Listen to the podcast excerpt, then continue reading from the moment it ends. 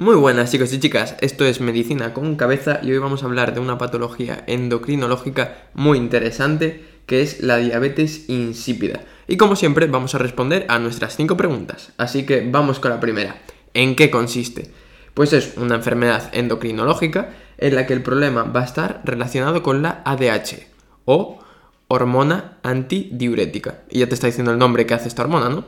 Antidiuresis, evita que orines, es decir, que concentra, por así decirlo, la orina y hace que reabsorbas agua, ¿vale? Entonces aquí el problema va a estar con esta hormona. Esta hormona no va a funcionar bien, o bien porque está en poca cantidad, o bien porque no puede hacer su función. Entonces, ¿cuál va a ser el problema principal?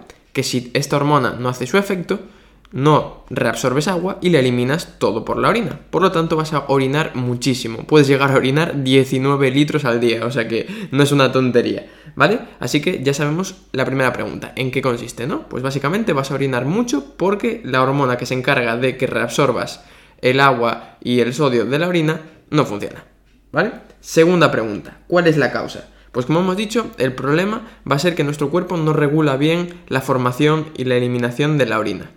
¿Y por qué va a estar todo esto? Por la hormona antidiurética. Y necesitamos saber que la hormona antidiurética se sintetiza en el hipotálamo, se segrega a través de la hipófisis y hace su efecto a nivel del riñón, en concreto en el túbulo cortical del riñón y sobre todo haciendo efecto en los receptores V2, ¿vale? Esto ya es mucho detalle, pero quiero que te quedes con que se sintetiza a nivel cerebral y hace su efecto a nivel renal, en el túbulo cortical, ¿vale? Entonces aquí ya puedes entender dos cosas.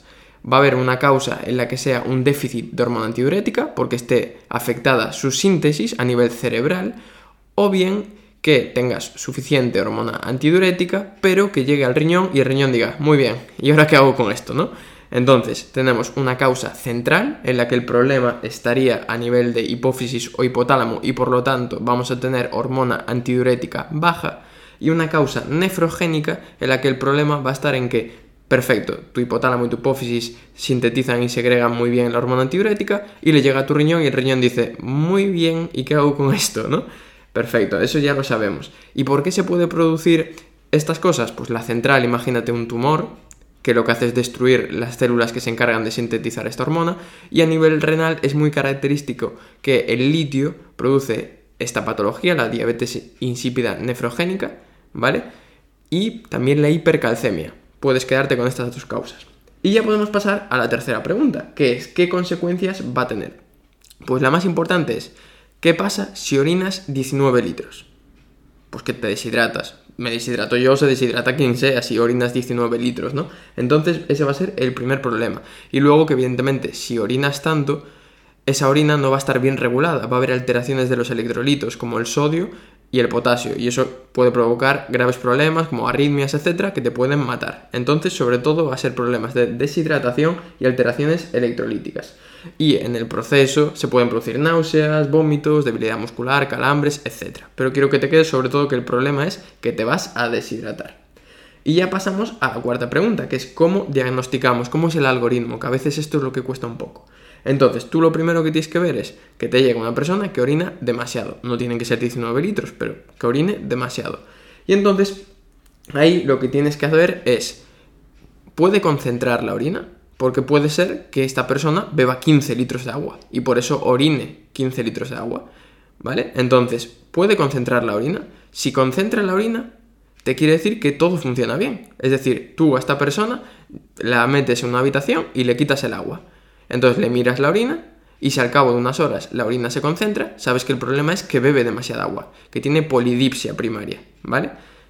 Eso sí concentra. Si no concentra, vale, ahí sabemos que tiene un problema, porque no ha bebido agua y la orina sigue estando muy diluida, es decir, no concentra la orina. La hormona antidiurética no hace su efecto. Eso es lo que más nos interesa en este podcast, ¿no? Pero aquí tenemos que saber una cosa, y es muy importante.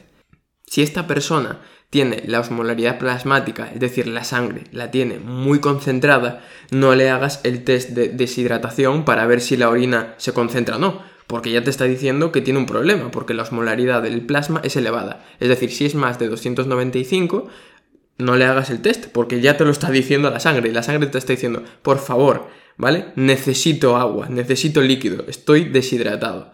Entonces, repetimos, si tú vienes una persona que pueda tener una sospecha de diabetes insípida, ¿vale? Tienes que mirarle la orina, si está concentrada o diluida, y la sangre. Si la sangre está concentrada, ya sabes que va a ser una diabetes insípida. ¿Vale? En caso de que esté normal, ahí sí que podrías mirar la osmolaridad urinaria y ver si concentra o no con el test de deshidratación. Si no concentra a pesar de no beber agua, sabes que va a ser una diabetes insípida. Si concentra, esta persona está bebiendo muchísima agua, ¿vale?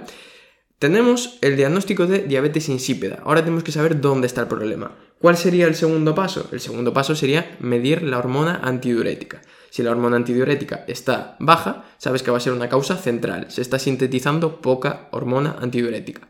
Si la hormona antidiurética está alta, quiere decir que el problema está a nivel renal. Es decir, le llega hormona antidiurética al riñón y este no sabe qué hacer con ello, ¿vale? Entonces, este sería el segundo paso. ¿Y ya cuál sería el tercer paso?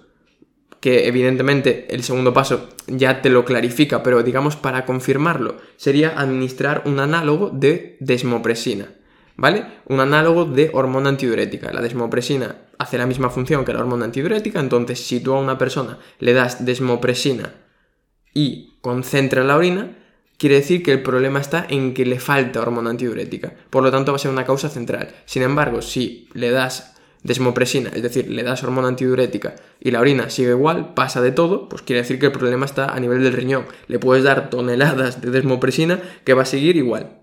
Entonces, vamos a recapitular. Lo primero, test de deshidratación en caso de que la osmolaridad del plasma esté normal. Si está alta, no lo hacemos. Segundo paso, ¿cómo está la hormona antidiurética? ¿Está alta o está baja? Aquí ya sospechamos si es central o nefrogénico. Y ya lo último sería el test de confirmación con desmopresina. Si consigue concentrar la orina con la desmopresina, quiere decir que es una causa central, necesita hormona antidiurética.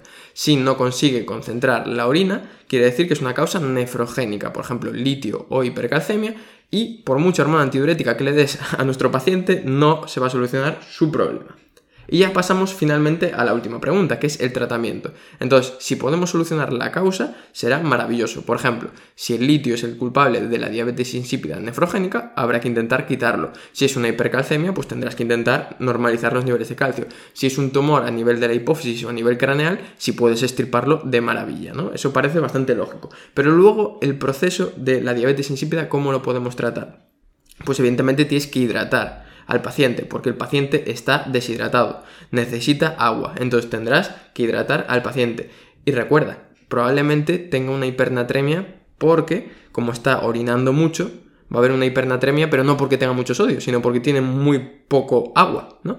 Entonces vas a darle, habitualmente puedes darle sueros hipotónicos, ¿vale? Que consigan normalizar la natremia. Pero bueno, quiero que te quede sobre todo que tienes que hidratar al paciente. Y luego vamos a ir si tienes una diabetes insípida central, imagínate que tienes un tumor. Si puedes quitarlo, de maravilla. Y si no puedes quitarlo, puedes utilizar la desmopresina como tratamiento sustitutivo, ¿vale?